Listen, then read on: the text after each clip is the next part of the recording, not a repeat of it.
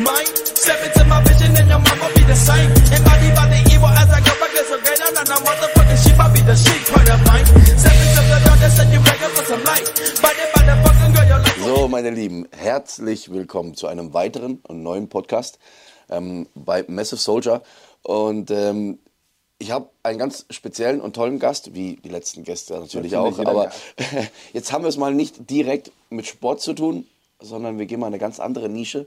Und wer den jungen Mann nicht kennt, dann muss ich mal kurz ein bisschen was erzählen. Silla ist seit ähm, 20 Jahren Seit 20 Jahren ungefähr aktiv. im Business und zwar im Musikbusiness.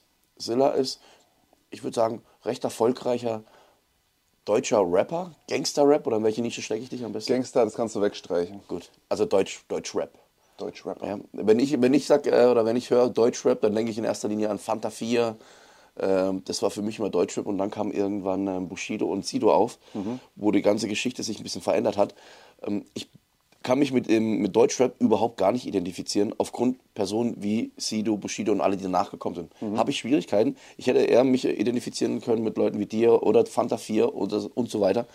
Und was mich schon immer interessiert ähm, hat, diese ganze Szene, die jetzt mittlerweile relativ groß geworden ist und äh, sehr umfangreich, auch viele äh, Künstler, Protagonisten, wie, wie muss ich mir das vorstellen? Wie hart ist es in diesem Haifischbecken zu überleben, aktuell?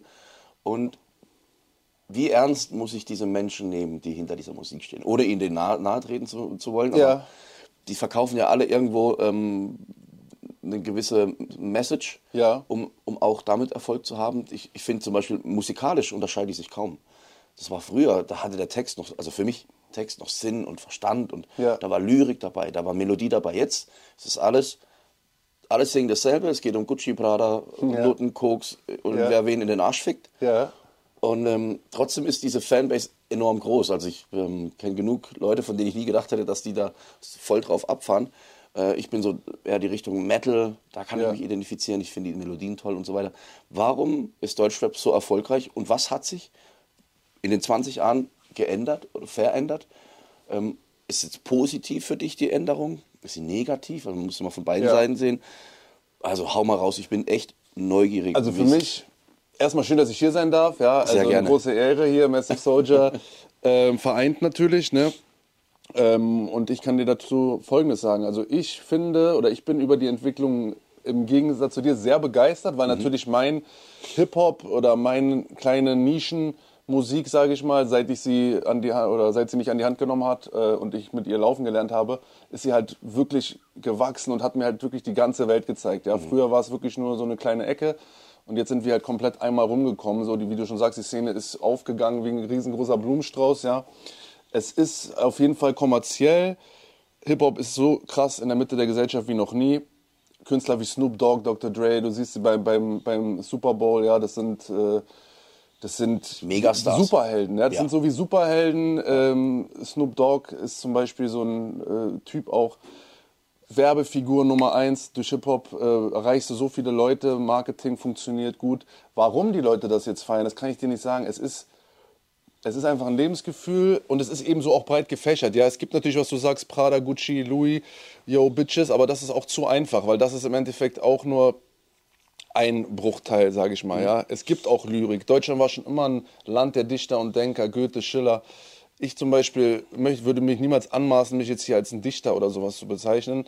Ich achte aber auf, auf Lyrics. Lyrics sind mir wichtig. Mir geht es zum Beispiel nicht darum, jetzt hier den großen äh, Macker zu markieren, sondern ich verarbeite wirklich Sachen. Ja? Ich habe als Kind jetzt nicht viel Liebe, Liebe bekommen.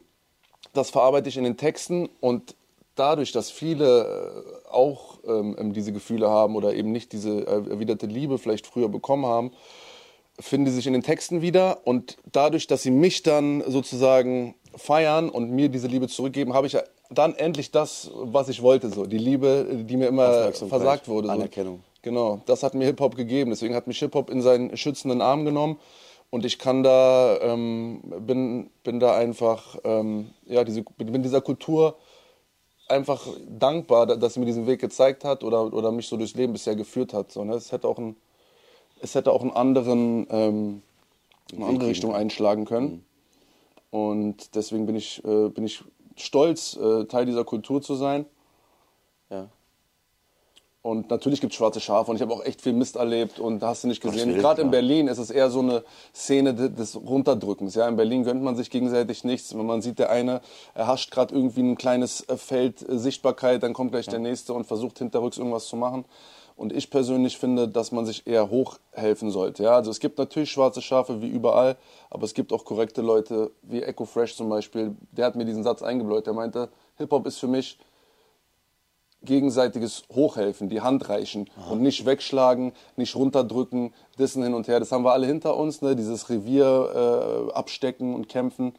Aber letzten Endes ist es auch immer eine Chance, jemanden aus dem schlechten, äh, aus dem schlechten Umfeld rauszuholen, sozusagen. Was er daraus macht, ist ihm selbst überlassen. Echo Fresh ist tatsächlich auch ähm, ein Künstler, der mir noch sehr gut im, im Gedächtnis ist. Ich bin mit seiner Musik auch aufgewachsen. Also nicht, dass ich sie aktiv gehört habe, aber passiv lief die überall.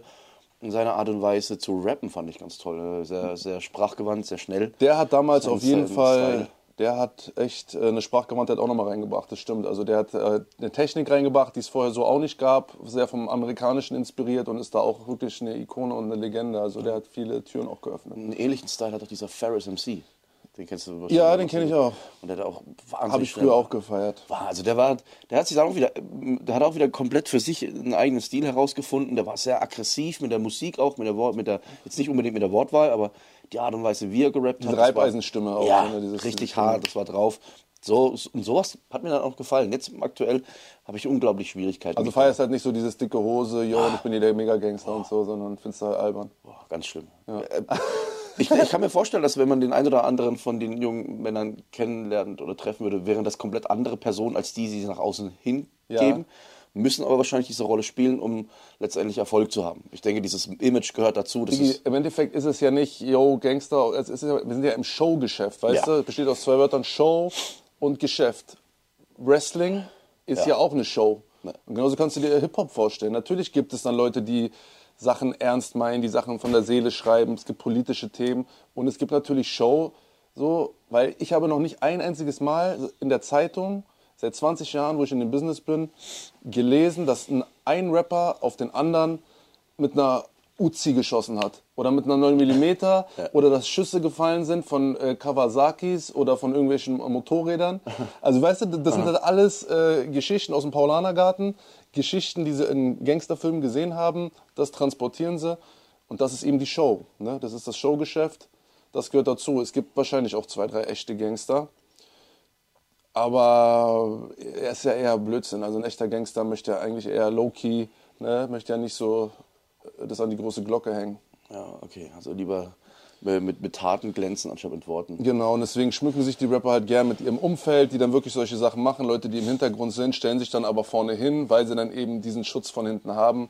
Und deswegen kann ich schon verstehen, dass das natürlich auf erwachsene Menschen wie dich albern wirkt. So, ne? Aber auf den 15-jährigen Björn oder Fatih oder wie sie heißen mögen, ist es die, die die Welt noch nicht gesehen haben. Für die ist es eben, boah, cool und so, ne? Das also ist das ist eben was anderes als bei Mama und Papa am Frühstückstisch und in der Schule und auf einmal klar, äh, schieben die da ihre Filme und ähm, das ist, glaube ich, aufregend einfach als Kind. Ja, und dann noch der Erfolg, dann sehen sie die dicken Autos, das, äh, die Rolex am Genau. Arm und dann denken, boah, das ist mal der Traum, das will ich auch Dann schnell sieht das Geld, so spielend leicht rein. aus. Ne? Und, ja, aber na, die meisten werden sich umgucken. Auch viele Rapper, die jetzt kurz mal zwei, drei Hits haben, die werden sich auch umgucken, weil die Blase kann auch platzen. Ich hatte auch meine Phase 2010, 2011, 12. Da habe ich 100.000 Platten verkauft. Da wollte jeder Künstler in Deutschland äh, von Haftbefehl, PA Sports, Casey Rebel, äh, da wollten sie alle mit mir arbeiten, haben mich alle angerufen. Ja. Und dann gibt es aber auch wieder Phasen, äh, Perioden, ne? weil so ein Hype, dass du so ein Hype über zehn, fünf Jahre oder fünf bis zehn Jahre hältst, ist halt äh, echt schwierig. Ne? Da gibt es Einzelfälle. Ähm, naja, und das ist halt Bäumchen wechseldicht. Dann wechselt das, ne? dann bist du wieder vergessen, so. Aber der, der lange Atem am Ende, der lange Atem ist auch wie beim Fitnesstraining, ne? einfach entscheidend. Einfach, einfach machen, einfach dranbleiben. Und äh, ja, das mache ich ja seit 20 Jahren. Das, das, das bin ich. Oder das ist das Bewundernswerte. Und du hast es echt gut geschafft, gerade so, ein, so eine gewisse Grätsche zu machen zum, zum Sport. Ähm, es gibt sehr viele, äh, wie sagt man so, Eintagsfliegen. Im Sport jetzt nicht ein Tag, aber die kommen in einer Saison raus und äh, werden dann gehypt und sagen, mein Gott, oh mein Gott. Krasse Physik, was geht denn da ab und Ja, in zwei Jahren ist das der neue Mr. Olympia. Ja. Nächstes Jahr hörst du mal nichts mehr von dem. Und woran liegt seine Meinung? Boah, das kann, kann viele Gründe haben. Ähm, sei es in erster Linie gesundheitlich, dass er für, für den Auftritt, den er damals hingelegt hatte, dass die Leute ihn so feiern und wahrnehmen, Mhm. vielleicht ein sehr hohes Risiko eingehen musste, dass es für eine zweite Saison gar nicht gereicht hat. Okay. Das ähm, verfolgt man öfters bei, bei jüngeren Athleten. Aber du bist da tief drin, also was meinst du mit Vollgas? Also so wie Also es, es gibt den Körper so auf Stoff. Auf, ja, Stoff, vollgeballert und dann Also ich, ich möchte niemandem irgendwas unterstellen, aber ähm, mittlerweile werden die Profiathleten, die wirklich gut sind, immer jünger. Mhm. Ja. Und ähm, damals, als ich angefangen habe, war es erst mit 18 möglich, in einem Fitnessstudio anzufangen. Ja. Die sehen mit 20 schon aus, als hätten sie schon 20 Jahre trainiert. ja, na, weil die uns ja schon seit, seit, seit die zehn sind zugucken und, und früher konnten wir äh, rein zugucken. Richtig. Die, erstmal kommen sie viel einfacher an Informationen ran, ob es die richtige oder die falsche ist, ist einmal dahingestellt. Mhm. Aber sie haben die Möglichkeit, über die verschiedenen Social Media ähm, Kanäle extrem schnell an gute Informationen zu kommen. Natürlich. Setzen das um, entsprechende Genetik kommt, hilft noch dazu und schon kannst du in sehr kurzer Zeit relativ erfolgreich sein. Aber dieses, dieser Sport, und auch wie bei dir jetzt im, im Rap-Geschäft, das ist, das ist kein Sprint. Wenn du Erfolg haben willst, musst du wie ein Marathonläufer denken. Gib nicht Vollgas am Anfang, dann erreichst du hinten raus nicht mehr. Du musst dir die Zeit geben, die dein Körper braucht. Sowohl physisch, psychisch. Äh, da können so viele Sachen dazu, damit es überhaupt funktioniert. Wer, es gibt kaum noch jemanden, der sich wirklich 20 Jahre lang ähm, etablieren konnte, da sein konnte, konstante Leistung bringen konnte. Das gibt es relativ wenig. Es gibt viele, die sind fünf Jahre lang da und denken, wow, krass. Und dann wird es aber still von, um, um die herum. Und äh, muss jeder für sich herausfinden, welchen Weg möchte er gehen. Möchte er den langfristigen Weg gehen? Für mich kam das nie in Frage, ähm, alles volle Kann auf eine Karte zu setzen, ähm, weil ich immer so mit einem lächelnden und einem traurigen Auge Karrieren enden äh, habe sehen müssen. Ja. Wenn ich jetzt Dennis Wolf zum Beispiel ist, zwar ein trauriges Beispiel, weil er konnte nicht viel dafür, Mhm. dass sein, seine Karriere so abrupt endete. Das war durch die Verletzung seiner Wirbelsäule. Der war heftig, der war heftiger. Ja, also wenn, wenn ich, Dennis, korrigiere mich, wenn ich falsch liege, aber es war ein, ein Knochenfragment seines Dornfortsatzes, hat er sich selbstständig gemacht und auf Nerven gedrückt, die Wow. Das dann operativ entfernt wurde, aber die Nerven wohl so zerstört wurden oder beschädigt, dass er, obwohl er die Muskeln ansteuern konnte, sie nicht mehr so ansteuern konnte, wie es zuvor möglich war. Und so, du bewegst zwar deinen Arm, aber du kriegst keinen Pump rein. So musst du dir das vorstellen. Und Ist er jetzt aber immer noch so stabil, aber natürlich. Äh, das sieht super aus. Also ich finde, ähm, den kann man sich definitiv als Vorbild nehmen. Er, er scheint auch mental auf der Höhe zu sein. Ja. Er scheint mit der Sache abgeschlossen zu haben und mit sich und seinem neuen Ich und seinem Körper in, im Reinen zu sein. Und äh, Mhm. das ist etwas, wo ich mir wünsche, dass ich auch irgendwann mal dahin komme. Also Ja. seine Bodybuilding-Karriere war ja beispiellos und Mhm. hat unglaublich gut ausgesehen. Ähm, dann kam das abrupte Ende. Aber er hat es geschafft. Ja, und das wir wieder bei der Basic hier, beim Social Media ähm, und Massive Soldier es kommen immer wieder Phasen in deinem Leben, und die wirst du mit Sicherheit auch schon durchgemacht haben, wo es einfach mal bergab geht und du fragst dich, wie lange soll diese, diese Talfahrt, wann hört Ja. die auf? Ja. Und dann kommst du endlich mal an den Punkt, wo sie aufgehört hat und dann musst du dich wieder aufbauen. Äh, ich habe das durch die Verletzungen mitgemacht, verschiedene persönliche Niederschläge und habe mich zurückgekämpft. Das wissen die meisten aber schon, aber wie, wie war das bei dir? Was würdest du sagen, was war deine größte Niederlage oder dein größter Riss in deinem Leben, wo du sagen musst, boah, da musste ich, da musste ich wirklich kämpfen, um da wieder rauszukommen. Und wie hast du es geschafft, da wieder rauszukommen? Boah, das war 2017, das war das tiefste Loch, in das ich je gefallen bin. Wenn du natürlich noch weiter zurückgehst, also ich habe die Musik, ich habe Musik gemacht, mein Selbstvertrauen war nie besonders groß. Ne? Ich hatte das eingangs schon gesagt, wenig Liebe erhalten, die musste ich mir dann halt selber holen. Aber natürlich musst du dann erstmal rausgehen, du musst dann erstmal was machen, du musst dich erstmal etablieren, dann wirst du wieder die ganze Zeit ähm, läufst ge gegen Wände, kommst nicht weiter. Ne? Also ich musste auch erstmal drei, vier Jahre ähm, wirklich rappen, machen, tun, dass sich äh, irgendwie Türen geöffnet haben. Das sagt man auch einem, äh, einem Künstler nach, einem Musikkünstler sagt man, wenn er kommt, fünf Jahre Musik machen und dann ist die Zeit, äh, um durchzubrechen. Das ist so auch so ein natürlicher Wow. Lauf. Natürlich gibt es auch Leute, die werden gecastet, hier Dings, ne, Ja, Produkt gemacht Scheiße, und bla, bla, bla. Das ist, passt ja genau zu dem, was du sagtest. Da hast du dann einen One-Hit-Wonder, geht mal kurz auf eins oder hier DSDS. Ja. Hier casten wir mal 10, 9, 8, 7, 6, ah du, let's go, du bist jetzt hier der Star. Auf, auf einmal, nee, ist klar. so. Und in der Musik ist es eben auch, es ist auch ein Marathon. Ne? Ich habe jahrelang gemacht, ko kon- konnte mir dann einen Namen machen und dann habe ich aber durch diese ganzen Zurückweisungen der Jahre habe ich äh, mit der Zeit ein Alkoholproblem entwickelt. Das wissen Leute auch, äh, die mich jetzt länger verfolgen. Und Wie ist das, wie ist das passiert? Wie konnte, ich, ich kenne dich, bist ein smarter Typ, du bist Mhm. nicht dumm, bist dir auf den Kopf gefallen. Wie konnte es passieren, dass eine so gefährliche Droge wie Alkohol dir zum Verhängnis werden konnte? einfach dieses, diese Leere in mir, dieses äh, einfach mich nicht wertig zu fühlen, Ja. weil, weil ich irgendwie das, das, das nicht gespürt habe, nicht bekommen habe von außen. Ich dachte immer, ich muss was leisten. Aber der Alkohol, der hat mir das immer gleich gegeben. Also da musste ich nicht viel machen. Da musste ich einfach nur zum Regal gehen oder so. Das hat sich so auf Partys eingeschlichen. Irgendwie wenig Selbstvertrauen und dann so nach zwei, drei Bierchen so mit 16, 17. Ah, auf einmal wird so warm und du wirst so locker und dann gehst du auf die Mädels zu, hey, na und so, aber vorher gar nicht, ne? so voll introvertiert und so konnte gar nicht richtig die Leute angucken, weil ich habe auch mit dem Auge von meinem Vater habe ich das vererbt, so eine, so eine leichte äh, ähm, Lidschwäche zum Beispiel, ne? dann habe ich früher noch geschielt als Kind, ich war dick und so als Jugendlicher kommen noch Pickel hinzu, ne? also ich, ich konnte eigentlich nicht wirklich, äh, äh, ich konnte mich nicht wirklich lieben, nicht wirklich leiden und dann durch den Alkohol wurde das leichter, also es ist eigentlich ganz simpel so, ne?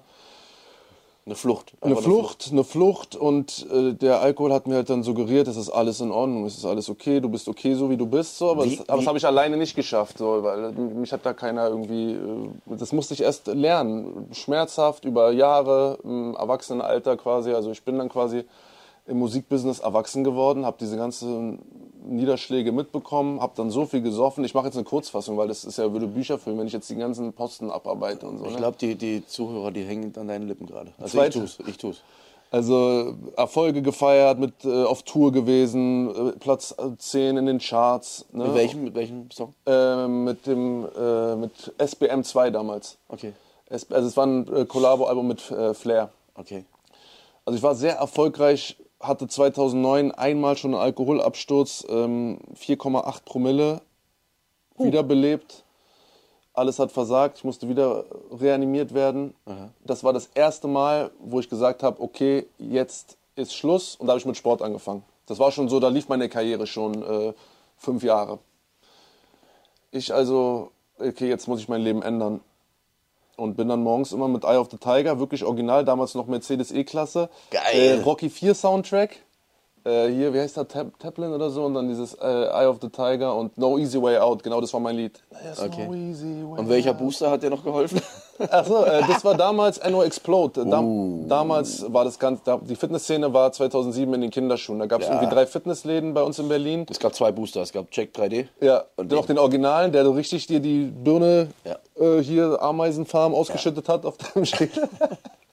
und NO Explode war auch krass. Der war richtig heftig. Ja. Und da war ich auch immer so 5 Uhr los, keiner war im Gym, damals noch McFit und ich habe die, ich habe an der Weltübernahme gearbeitet. Ich hier und gesehen und gesehen, was was passiert und aber noch gar keinen Plan gehabt, irgendwelche Supersätze gemacht, so wie die Geräte gerade zusammenstanden, so weißt du. Und dann aber gesehen, krass, und dann Leute kommen zu mir auch aus, aus dem, aus dem, äh, aus dem Rap-Bereich. So, was ist denn jetzt bei dir los? So, äh, früher immer nur bekannt, Absturz, Alkohol, ne? Und auf einmal Ja, krass. So, und dann habe ich mit Azad ein Video gedreht. Damals Azad Frankfurter, damals eine, also damals bis heute Straßenrap-Legende. Azad sagt dir mit Sicherheit was, natürlich. Azad, ist, Ja. ist ja auch Motivation, der macht ja auch viele Ja, Motivationsrap. und, und das war auch noch Musik, wo ich die, die Texte verstanden habe. Mein Problem ist es heutzutage, ich höre das Radio. Achso, und du hast nur so gedudelt. Ah ja. Das ist Mumble Rap, das ist die New Wave. Das nennt man, das ist was für Kids. Okay, siehst du? Mumble. Mumble Jetzt habe ich was gelernt. Da weiß ich, wen ich dann nachher mit ärgern kann. Mumble Rap. Ne? New Wave. Ähm, auf jeden Fall, ähm, genau. Jetzt waren wir bei 2017. Da hattest du den noch krasseren Absturz. Ah, genau, ich habe mich jetzt wieder gefangen und so, wieder aufgebaut, Fitness, McFit, super lief, genau. Und, äh, genau. Wie hast du es daraus geschafft? Hast du es alleine geschafft? Hast du Hilfe gehabt? Musstest du in Therapie? Oder Musste ich dann später, ja. Ja. Also ich habe dann trainiert, habe dann Erfolge gefeiert. 2012 habe ich Julian Zietlow kontaktiert. Der, der wurde damals für sein 10-Wochen-Programm dann sehr bekannt. Ja, Ich weiß nicht, ob dir das was sagt. natürlich? Ähm, und ich war quasi so ein Proband. Also er hat gesagt, ey, ich habe hier was entwickelt, einen Trainingsplan und guck mal Ernährung und so. Und ich habe den zu Anfang noch 80 Euro die Stunde gezahlt. Äh, so Personal Trainer Style, so, weil ich wirklich alles erstmal mir erklären lassen musste. Ne? Ich wollte dann halt wirklich so aufs nächste Level kommen. 2000, äh, wann war es? 2009? Nee, Quatsch, 2011. Und dann haben wir halt trainiert und nach sechs Wochen war das halt abzusehen, dass das Ergebnis geistesgestört wird. Ne? Weil ich habe halt von Natur so eine, so eine Brust, die einfach schon so mächtig ist Ja. und eine Schulter, da muss ich eigentlich nur einmal kurz anjucken. Also das heißt, die Partie sieht immer schon gut aus. Hab natürlich dann meine Schwächen wie unterer Rücken, Waden, Beine und so kaschiert. Ne? Haben wir natürlich dann so diese Vorher-Nachher-Bilder gemacht, bumm. Der Typ, Jürgen Zietlow, Freund von mir, wurde Millionär, jetzt hat äh, Firma gegründet, alles krass, Rockaway. durchgestartet. Ähm, ja, und ich äh, habe halt weiter so meine Runden gedreht, habe dann eine Frau kennengelernt, die mir zum Verhängnis wurde, meine erste Ehefrau, absolute Katastrophe. Äh, geheiratet im Dezember ähm, sieb- 16 und im März 17 war schon wieder alles vorbei und dann ging es richtig, äh, da ging's richtig heiß. Ich kenne nur einen, der schneller war mit der Scheidung. Und Cut. Krass, auf jeden Fall. Äh, drei Monate war eine Katastrophe, muss ich jetzt nicht ausführen da, das ist, interessiert keinen, das sind die privaten, zwischenmenschlichen Sachen. Auf jeden Fall hat, war ich danach, ich war pleite, ich hatte 80.000 Euro Schulden, weil ich habe irgendeinen Lifestyle mit der gelebt, den ich eigentlich nicht tragen konnte. Ich habe mich da so ein bisschen verloren. So. Durch Ja. diese ganzen Zurückweisungen, Niederschläge der letzten Jahre hatte ich dann so das Gefühl, ich muss jetzt nach außen irgendwie nochmal irgendwie so auf die Kacke hauen. So. Wie alt warst du da? Da war ich schon 33. Aber ich war noch nicht so weit wie jetzt. Also ich war noch immer so, okay, ich, ich muss der Welt draußen zeigen. So, ne? Also ich habe die ganzen Jahre gar nicht an mir gearbeitet. Klar habe ich an meiner Optik gearbeitet gehabt, aber nicht an mir. Ich habe nur an der Oberfläche gekratzt. Auf jeden Fall danach Schulden ohne Ende. Wirklich in der Szene verbrannte Erde hinterlassen, weil ich mich da auch nicht mit Ruhm bekleckert habe, wie ich mich in der Öffentlichkeit präsentiert habe. Also viele haben da mein Karriereende prognostiziert, sagen, das war's, der ist tot.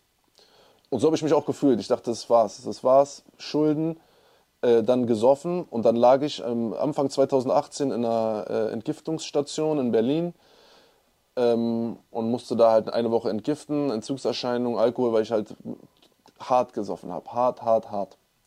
Also ich war schon so, ich war an einem Punkt auch an, an der Zeit, meine Frau, äh, damalige Frau ähm, hatte mir dann auch das, also wir hatten voll den Streit, Stress, ich weiß gar nicht mehr warum. Die hat mir dann das Portemonnaie auch weggenommen und ich bin dann, ich war schon so in meinem Alkoholismus fortgeschritten, dass ich ins, ähm, äh, in den Supermarkt, ins Regal bin. Dann hatte ich ja kein Geld, die hat mir das Portemonnaie weggenommen. Ne? Dann habe ich den Jägermeister aus dem Regal gesoffen. Wow. Heimlich, Digga, und bin raus. Respekt für die Offenheit. Ja, das, und so tief war ich. Und das, so, an sowas denkt man ja, wenn man an Alkoholiker sein denkt, so, weißt du, wie ich meine? Ja. Und bei mir war es, ich war ein äh, Quartalstrinker. Ich war jetzt nicht der Spiegeltrinker, dann gibt es auch so eine Form, der jeden Tag halt trinkt, um immer auf so einem Level zu bleiben. Okay, ne? okay. Und ich habe halt immer ge gesoffen, früher von der Jugend an, habe dann immer so geil irgendwie so mich gut gefühlt, hatte dann aber auch immer Abstürze, Blackouts. Und dann wusste ich, okay, Mist, was ist gestern passiert, Blamage, irgendwas. Und dann habe ich halt auch aufgehört. Ne? Deswegen wurde ich so zum Quartalstrinker. Ich habe dann immer mehrere Wochen, Monate gar nichts getrunken, weil ich schon ge früh gemerkt habe, als Jugendlicher, ist, das vertrage ich nicht. Ne? Es passieren immer bescheuerte Sachen. Ähm, und dann hat sich das eben so eingeschlichen. Ne? Das ist ja beim Alkohol auch so, da, da passiert ja dann irgendwas. Das ist ein biologischer Prozess. Wenn du, wenn du dem Körper das so jahrzehntelang immer wieder gibst und, und weißt du, der merkt dann, ah, okay, geil, passiert jetzt gerade was. Und auch wenn du dann in so einem Stadium, wenn du es dann aber auch ein, zwei Jahre nicht machst, deswegen nennt man, sagt man der trockene Alkoholiker, der ich ja bin. Ja, ich bin fresh, alles ist super, ich trinke nichts. Aber wenn ich jetzt wieder was zu mir führe, ist es, wird ein biologischer Prozess losgetreten, weil der Körper sich denkt, oh geil, Der Memo- Memory-Effekt geil, Memory, das ist doch dieser geile Stoff von früher, Alter, der, Und- auf den ich immer so abgegangen bin Bist du und so. direkt wieder drauf. Genau, und, und dann denkt, und dann ist, hat, hat der Körper übernimmt so die Kontrolle. Es, klingt jetzt blöd, ich bin jetzt kein, ich gebe nur das wieder, was ich in jahrelang ist gut. Gesprächsgruppen und auch von Ärzten gehört habe. Der, der Körper denkt sich dann, shit, äh, das brauche ich jetzt, das gehört zu mir, äh, das, das will ich jetzt äh, weiter behalten. Mhm. Ne? Und dann passiert halt was in deinem Kopf und dann entsteht äh. Entzug, Dopamin, Entzugserscheinungen Endorphine und du musst wieder. ausgestrahlt und Weil genau, das ist ja auch darum, Entzugserscheinungen entstehen. Der Körper denkt sich, ey, der, das wird jetzt schon so lange mir zugeführt, das, brauche ich. Das ist ja ein, anscheinend ein überlebenswichtiger Stoff. Und wenn der dann fehlt, ja. Äh, ja. Auf jeden Fall Entgiftung, alles hinter mich gebracht und äh, habe dann eine neue Frau kennengelernt, meine jetzige Ehefrau. Und bin mega glücklich, ist eine Österreicherin. Die kommt aus demselben Ort wie Ani, ist aber Zufall. Okay. aus Leibniz, also selber Wohnort. Was, was, was macht die be- beruflich? Die ist, in, ähm, die ist, äh, die war Tattoo-Model jahrelang, also die war so einer der ersten Tattoo-Models. Die kam aus Österreich nach Deutschland 2011. Da war das ja noch nicht mit Social Media so. Da ähm, war sie auch sehr erfolgreich. Also ist für Jean-Paul Gaultier gelaufen auf der Fashion Week und so. Ähm, war dann aber hier auch irgendwann zu viel Konkurrenzkampf, zu viel Bitchfight. Äh, weißt du, dann gab es mal Monate, dann ist wieder nichts passiert. Auch was wir vorhin, ne? Kein Bock, so alles auf eine Karte zu setzen, sondern, ne?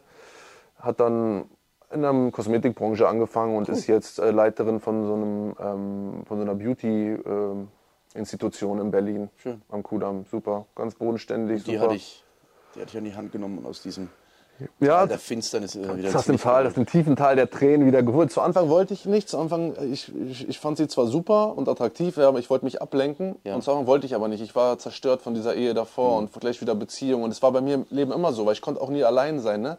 Und ich bin immer von Beziehung zu Beziehung. Und rückblickend hatte ich einmal eine Zeit, wo ich solo war. Das war 2016, kurz bevor ich dann meine erste Frau kennenlernte. Und das ist bis heute rückblickend, bis auf die Zeit jetzt natürlich, Deine beste die Zeit. geilste Zeit gewesen, wo ich dann, weißt du, weil ich da, da habe ich gemerkt, da kann ich endlich mal an mir arbeiten. Wenn du die ganze Zeit von irgendjemandem in sein Leben reingezogen wirst, dann, und ich war immer so, ich, ich war immer sehr unsicher und habe mich dann immer so, hab, hab so einen Halt gesucht, weißt du, und dadurch bin ich immer in andere Leben quasi reingerutscht und wenn das dann weggebrochen ist, ist bei mir auch alles weggebrochen.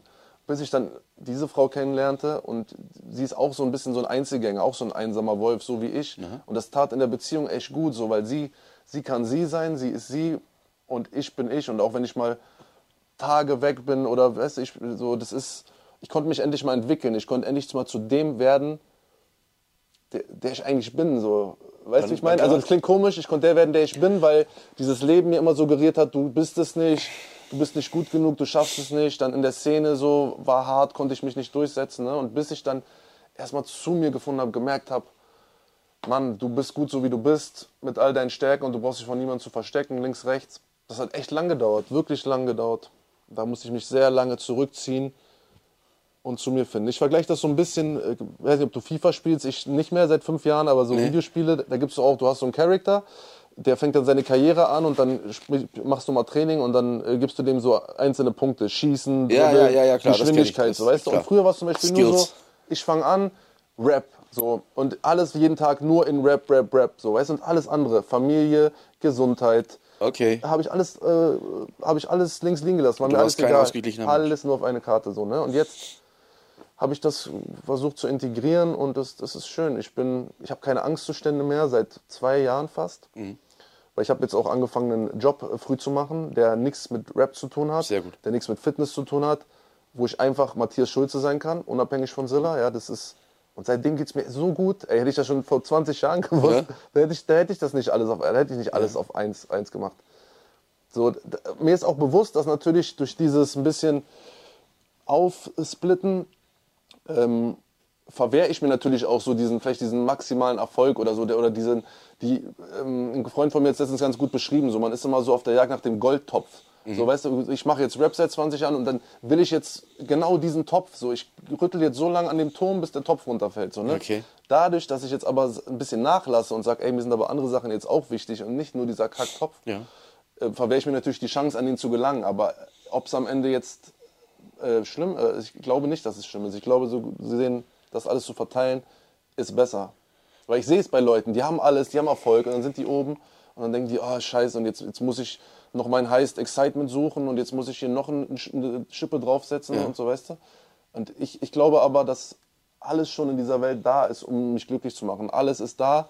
Ich muss nur wissen, was lasse ich äh, außen vor und was, was hole ich mir rein. So, alles ist da und ich bin einfach glücklich über diese Opportunities. Ich mag keine englischen Begriffe, aber Möglichkeiten, die, die das Leben so bietet einfach. Und früher war ich, war ich engstirniger, verbitterter und jetzt erfreue ich mich mehr. Das Wunderbare liegt im Alltäglichen und das, äh, das lebe ich jetzt jeden Tag. Das macht mich glücklich. Ja, ich, ich also, wir, sind, im- wir sind im selben Alter und ähm, man lernt ja nie aus. Und ich weiß nicht, wie es dir geht, aber in einem, mit einem Alter zwischen 20 und 25 fragt man sich, wie ist es denn, wenn man mal auf die 40 zugeht? Wie, welche Gedankengänge habe ich, welche Träume habe ich dann noch oder fühle, wie fühle ich mich dann? Und ich hatte immer Angst, dass ich, wenn ich 40 werde, bin ich ein alter Mann. Ja. Und ich muss dir sagen, und ich, wahrscheinlich geht es dir genauso, ich, ich bin immer mit zwischen 20 und 25, bin ich vom Kopf her hängen geblieben. Ja, ja, auf jeden Fall. Das, das, das, das ist die Generation von uns. Weißt du, woran das, glaube ich, liegt? Ich glaube, dass es sowas wie eine Midlife-Crisis, sowas werden wir nicht mehr erleben. Wir Unsere Eltern noch davor schon, aber, Ja. aber wir, sind schon generell äh, so, äh, in so eine Crisis reingeboren Ja. gefühlt, Ja, du? darfst nicht alt werden, altes Scheiße oder altes Uncool. Also bleibst du jung und dann bleibst du vom Kopf erstmal jung und dann guckst du halt, dass du den Rest irgendwie noch Ja. äh, rauszögern kannst. Ähm, aber ja, wo- worauf ich eigentlich hinaus will, ist, ähm, man lernt nie aus. Ja. Und ähm, wo ich noch in dem Alter war, zwischen 20 und 25, waren ganz andere Dinge für mich viel wichtiger. Da war es wichtig, ein großes Auto zu fahren, äh, eben nach außen hin irgendwie eine gewisse Rolle zu spielen, um den anderen Zu um imponieren, anderen, ja. ja. Und mittlerweile gehe ich komplett einen anderen Weg. Eigentlich wäre ich gerne Understatement, unauffällig, dass die Leute eigentlich wahrnehmen, Mhm. Ja. dass du dein Ding machen kannst. Ich Ja. war vor kurzem bei einer Freundin ähm, mal zweieinhalb Tage offline, Ja. Handy ausgemacht, nicht mehr angemacht. Das waren die zweieinhalb besten Tage seit, seit Ewigkeiten. Dieser, dieser ständige Druck, aufs Handy Krass. zu schauen, auf Instagram zu gucken, das war ja schon, das ist ein Automatismus. Digga, ich, ich hatte das mal vier Stunden. Ich bin irgendwo hingefahren, hatte mein Handy vergessen, da saß Ja. ich aber schon im Taxi. Ja. Digga, und es war so ein krass geiler Abend. Und aber am nächsten Tag, wenn das Handy dann wieder da ist, dann, Ist das sofort vergessen? also es ist auch suchtig. Es ist wie eine, wie eine Handschelle. Ganz schlimm, ganz schlimm. Also, und du bist ja auch noch, wie ich, wir haben es gelernt, oh, wir wissen noch, wie es ist, oh, komplett ohne Handy. Ja, das wir stimmt, wissen ja. noch, wie das ist. Und ähm, manchmal wünschte ich, ich wäre in der Lage, wirklich mich von Social Media zu befreien. Ich finde, Social Media ist auch ähm, so ein zweischneidiges Schwert. Mhm. Es hat so viel Gutes, aber auch so unglaublich viel Schlechtes. Ja. So. Lernt man alles mit der Zeit. Mhm. Ähm, du hast es gelernt, damit umzugehen, mit deinen Dämonen umzugehen, aus, ähm, aus sehr schwierigen Situationen wieder rauszukommen, dich nicht komplett fallen zu lassen. Ich kann mir vorstellen, dass da der ein oder andere Charakter, der nicht ganz so gefestigt ist, ähm, mit Sicherheit ähm, einen anderen Weg gegangen wäre und vielleicht den Freitod gewählt, gewählt hätte. In, während dem Gespräch auch äh, so zwischen uns, auch hier vorhin, wo die Kamera nicht lief, ähm, wahrnehmen konnte, zu dem Silla, den ich noch vor zwei Jahren kennengelernt habe mit dem Rap-Video, machst du einen viel entspannteren Eindruck. Du Bist oder es war ein blöder Moment, wo wir uns damals getroffen haben, weil wir die Videos gemacht haben. Nee, aber da war ich wirklich noch so, yo, ich bin jetzt hier und so, weißt du, Ja. abliefern, hier die Kette, Ja. da der Dings, Ja. hier die Louis-Brille Genau, und so. Und genau. na klar, das gehört dann auch dazu. Ja, da, da, ich will es ja immer noch, so verstehe mich nicht falsch. Also ich Nee. ist nicht so, dass ich das jetzt auch überhaupt nicht mehr du ernst hast den nehme Druck nur rausgenommen. Ja, genau, den Druck ein bisschen, bisschen slower. Ich merke halt auch, wenn, wenn ein Tag stressig oder so, ich mache ich plane nicht mehr fünf Sachen auf einen Tag. Ich plane drei Sachen auf einen Tag. Und ich plane dazwischen Puffer. Weil ich, weil ich merke, dass mir das einfach gut tut. Und das, äh, ich glaube, dass ich einfach lange leben kann, wenn ich mir den Druck rausnehme. Ich glaube, dass Stress ein ganz großer Faktor ist. Natürlich neben Ernährung, äh, was man da sich für einen Raffinerie-Scheiß reinhaut. Ja. Äh, Stress, Stress und Schlaflosigkeit. Also auf die drei Sachen achte ich mittlerweile und da denke ich, tue ich mir was Gutes. Ja, ich bin jetzt hier nicht der Mega-Guru oder so, aber Ernährung, ausreichend Schlaf, ähm, Sport, das ist auf jeden Fall elementar. Wir hatten jetzt ähm, viel über deine Vergangenheit gesprochen, ein Stück weit auch über die Gegenwart. Ähm, äh, sehr interessant wäre für mich noch, Silla, was sind deine Pläne? Wie sollen, hast du überhaupt einen Plan? Ähm, wahrscheinlich grob, wahrscheinlich schon. Wie sollen die nächsten zwei Jahre aussehen? Oder fünf? Das ist eine interessante Frage, aber ich denke nur von Tag zu Tag. Das ist ähm, klar, ich will irgendwann ein Haus haben, ich möchte mir ein Haus kaufen. Man hat Wünsche. Ja, aber Glaub, das ist schon wieder so, das, was ich vorhin meinte, das ist die Suche nach dem, oder die, nach der goldene Topf, so Ja. dieses Gefühl, ah ja, jetzt mein Haus und so, wenn ich das dann hab, ah, dann endlich, dann mache ich den hier. Ja. Ja, aber das ist, weiß ich ja jetzt schon aus, aus den Erfahrungen aus dem Leben, dass es auf keinen Fall so wird. Dann sitze ich da und denke, scheiße, der Rasen und so. Und dann renne ich da wieder rum und, weißt du, und bin genauso. Und das möchte ich eben verhindern. gut. ja, ja, deswegen plane ich das jetzt gar nicht, sondern ich denke von Tag zu Tag, ich denke mir immer, Gott sei Dank äh, ist alles beim Alten, alles so wie gestern. Ähm, Du bist gesund. ich bin gesund, ich bin frei und mehr als frei. Also so, ich bin wirklich frei, frei. Ich kann entscheiden, ob ich jetzt arbeite. Ich kann entscheiden, gehe ich ins Studio, gehe ich zum Sport. Keiner, vor, keiner vorgesetzt irgendwie. Und das Soll ich ist dir was verraten? Das ist schön. Gerade in den letzten Monaten habe ich äh, für mich entdecken müssen, dass frei, Freiheit, freier Wille, die Zeit, sich frei einzuteilen, das ist Luxus. ja, das stimmt. Nicht das in diesem verfickten Hamsterrad zu sitzen, morgens aufzustehen. Nicht die Hublot am Handgelenk. Ja, nicht, nicht ins, äh, zur Arbeit zu müssen jetzt, wenn ich keinen Bock habe. Ja, das ist Wenn schön. du die Freiheit hast und die Möglichkeit hast, zu sagen, heute nicht. Digi, da sage ich dir aber auch, das, ist aber auch, also um das nochmal dann abzuschließen, aber das ist auch die Lebenserfahrung, die das auch macht. Ja. Äh, Der Jugend würde ich jetzt nicht sagen, ja, schaut mal, ihr könnt ja mal gucken und äh, denkt gleich groß und so. Nee, arbeitet erstmal. Arbeitet erstmal, fallt auf die Fresse, macht einen Kackjob, macht einen guten Job. Bildet euch eine Basis. Genau, bildet euch Von der ab. ihr dann. Weißt du, aber viele sind ja heute mit 19, nee, und so, ich bin jetzt gleich hier Entrepreneur und ich, ich gehe jetzt gleich hier äh, in die Vollen und mache jetzt hier Bitcoining und Dings und so. Ja. Aber gut, ich rede jetzt nicht von Sachen, von denen ich keine Ahnung habe. Das ist ja auch alles ehrenwert, soll alles so sein. Ja, ja. Weißt du? Klar. Aber ich finde, also ich sage nur von mir, meine Erfahrung habe ich eben anderweitig gezogen. So, ne? Durch dieses auf die Fresse fahren, das gefällt mir, das gefällt mir nicht. Ich habe das alles versucht, gemacht. Eine Ausbildung habe ich auch nie durchgezogen. Aber halt so Jobs und so. Aber ja, Cool. schöner ist es schon sowieso, sich das selber auszusuchen. Dann ähm, würde ich sagen, wir haben die Zuhörer und Zuhörerinnen. Cool, wir haben uns gar nicht über Sport eigentlich so, so gesehen gequatscht. Äh, können wir gerne noch ein bisschen drauf eingehen. Also äh, wollte ich nur kurz mal fragen, hast du eine Anaconda-Zucht noch nebenbei am Laufen oder sind das da, Das- was kommt aus deinem Arm raus? Ähm, das ist, das, ich hatte also mal. du machst auch also mehrere Jobs. Ja, ja. Also die, die, ich sage immer, ich habe meine, meine Mutter, als sie schwanger war, hatte noch einen siamesischen Zwilling und den habe ich gefressen und seine Beine sind übrig geblieben. So. Sehr gut. ähm, ja, kurz über den Sport. Du hast ja, äh, du hast ja, du hast ja erzählt, dass du in ähm, der Phase, wo es ja am schlimmsten geht, hat der, der Sport diesen Rückhalt gegeben. Und das war bei mir nie anders. Sport war meine stabile Säule, Ja. in der ich mich immer festhalten konnte. Alles andere konnte wegbrechen. Und ähm, habe ich auch irgendwo überstanden, solange ich wusste, meine Säule, mein Sport, der ist da. Und es wird mein Leben lang nicht anders sein. Ich werde mich immer am Sport orientieren. Ich werde mit Sicherheit wieder in Phasen kommen, wo ich denke, verdammt, was soll das? Warum bin ich schon wieder unten? Ja. Aber ich halte mich an meinem Sport fest. Und Ja. ähm, das kann ich jedem nur ans Herz legen. Es muss nicht der Sport sein, aber eine Leidenschaft äh, für sich zu entdecken, die einem aus schlimmen Phasen raushelfen kann. Ich habe zum Beispiel vor fünf Jahren für mich das Harley-Fahren entdeckt, das Motorradfahren. Das wollte ich schon sehr lange und habe es dann damals äh, auch realisiert. Und ähm, wenn ich auf dem Motorrad sitze, ist für mich die Kopfschmerztablette. Wenn ich nicht mehr weiß, wo oben und unten ist, dann setze ich mich zwei Stunden auf den Bock, höre Musik und fahre durch die Gegend. Und danach ist erstmal so. Das ist schön, wenn man das kanalisieren kann, wenn jeder halt so seine Sachen für sich hat ne, und dann nicht die, die Umwelt äh, lachen. muss. Ich habe ich hab mal, ich hab mal versucht, ähm, auch äh, Rap zu schreiben. Weil Oh, ich das auch, ja, ich, ich, ich fand das cool, um Gottes Willen. Ich, so Fanta 4 Flow mäßig so oder so. ja, alles andere wäre zu kompliziert, aber es, es, es führte nie zu irgendwas. Naja, bei mir ist es mit dem Sport jetzt so, ich bin auch ein bisschen zurückgetreten. Früher wollte ich auch breiter und dies und das und jetzt bin ich auch ähm, zur Zeit. Aber ich, ich, ich bin auch ein bisschen traurig, weil ich mag das auch, dieses fünfmal die Woche und so. Ne? Ich, ich, ich, ich habe jetzt nie an, an, an ähm, Hilfsmittel gedacht, weil ich eben früher durch diese ganze, was ich mir reingehauen habe, ich habe früher Drogen genommen, ich habe gesoffen und so. Und dann dachte ich, nee, jetzt reicht so, jetzt möchte ich mal einfach nur alles aus mir raus und so. Ne? Und jetzt ähm, bin ich auch gerade an einem Punkt, wo ich aber wieder Bock kriege. Vor allem, wenn ich dich jetzt hier so sitzen sehe, Alter, und der, ich glaube, du könntest mich ja auch jetzt auffressen. Wie viel kriegst du? 130? 133. Wow. Ich bin jetzt auf 100 runter. Genau, was ich aber ausführen wollte, warum das auch so ein bisschen war, weil ich vor zwei Jahren war ich beim Arzt und der sagte zu mir Bluthochdruck, Oh. äh, 15 Kilo Übergewicht.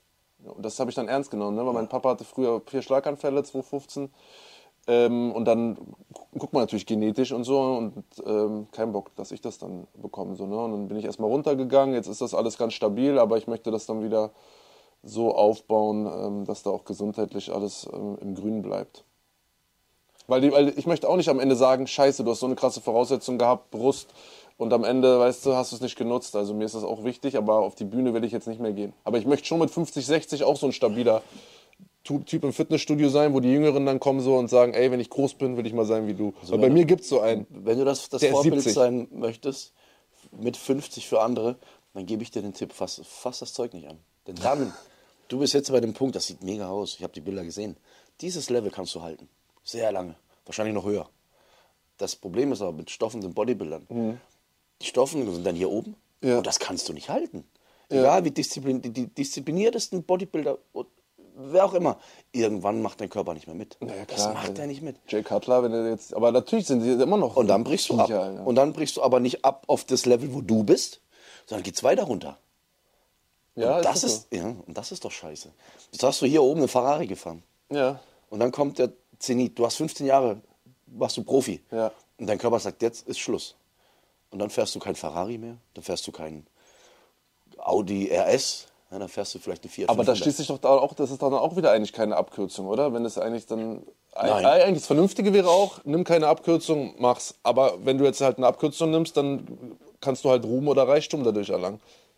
Oder Preisgelder. Ja. Oder? Das, das ist ja im Endeffekt der Ansporn. Aber Oder, nehm, nehm, das sind vielleicht 10 Jahre. 10 Jahre von deinen 70 Jahren, die du hast, sind das Ja. vielleicht 10 Jahre. Was machst du danach? Was machst du, wenn die Karriere zu Ende ist mit 40? ja. Da hast du Das von weiß man ja nie, 30 Digga. Ich, ich, ich 40. sag mal so, immer wenn man Sachen plant, äh, fällt das Schicksal im Hintergrund kippeln vom Ja, Stuhl, ja, sage ich ja. immer. So, weil weißt, du, du kannst ja noch irgendwas in zehn Jahren planen und in drei Jahren ist auf einmal äh, Zappenduster oder so. Aber na klar, also ich glaube, einen großen Plan ist eigentlich gut, weil sonst hast du auch keine Motivation. Also, so, ne? Sollte- mein Plan ist das Haus immer noch. Ich weiß, dass, es nicht das Ende ist, dass ich dann da sitze und glücklich bin, aber es ist irgendwo der Plan, dass ich aufstehe und mich halt motiviere. So, weil sonst müsste ich ja nicht leben. So. Ist doch perfekt. Das, äh, ja, das, ich finde, das ist ein super Schlusswort. Man sollte seinen Plan haben. Ähm, ich und, habe meinen Hobbys, Plan und Hobbys, auch wichtig. und vielleicht noch einen guten Partner oder Partnerin, wie man dem, worauf man noch steht. Ähm, ich, ich glaube, wir haben einen guten Abschluss gefunden. Zu guter Letzt, das ist ja unser Motto oder das die Frage, die wir jedem stellen, ähm, der dann wie du in, in dem Stuhl sitzt. Was würdest du sagen? Was macht dich zum Massive Soldier? Also wir haben ja, das dieses, oder Jay hat das Brand gegründet mit einem gewissen Hintergrund. Ähm, du kannst dich mit dieser Marke identifizieren, das weiß ich. Und was würdest du sagen, was macht dich aus, um dich mit dieser Marke, so wie du bist, zu, zu repräsentieren? Ich war so damals als Jugendlicher so mit der Fahne, hier Godzilla, das bin ich. Hier bin ich, Leute, was geht ab? Ich komme rein, ich habe alles niedergerissen. So. Es kamen Leute, die haben es mir nicht gegönnt, die haben mich weggetackelt, boom. Ich bin auf die Fresse geflogen, ich bin wieder aufgestanden mit der Fahne, ich bin weiter marschiert. Der nächste kommt, bumm, scheiß drauf, ich wachse, ich werde größer, bumm. Und irgendwann stehe ich mit der Kackfahne da auf dem Gipfel, so, und dann kriegt mich dann niemand mehr runter. Und das macht mich zum Massive Soldier. Marschieren, hinfallen, aufstehen, weiter marschieren und doppelt Gas geben. So, ihr Lieben, ich glaube, es gibt kein besseres Schlusswort als das, was ihr gerade gesagt habt. Und wenn auch ihr meint, ihr seid ein Massive Soldier und gehört zum Team und fühlt euch verbunden mit dieser Marke, mit diesem Mindset, was wir verbreiten möchten, folgt uns, liked uns. Ihr müsst die Klamotten nicht kaufen, aber ich glaube, ihr macht euch selbst einen Gefallen, wenn ihr das eine oder andere kauft. Und folgt Silla, sein Account ist wirklich toll, macht tolle Bilder, tolle Beiträge, hört seine Musik an wenn ihr sonst nichts zu tun habt, ihr könnt uns allen folgen. Das wisst ja wieder, wie diese, Spielereien gehen. Und ähm, der kommende nächste Podcast wird mit Sicherheit bald aufgenommen. Wir wissen noch nicht genau mit wem. An der Stelle sage ich Silla, vielen, vielen Dank Ey, für deine danke, Zeit. Dicker. Komm, gib mal einen Shake, Alter, aber reiß mich hier nicht äh, um, Alter. Nein, nein, nein, nein. Dankeschön, gut. ja. Hab mich gefreut. Leute, wir sind raus und äh, jetzt wird gegrillt. Peace. Ki Killer. Yeah.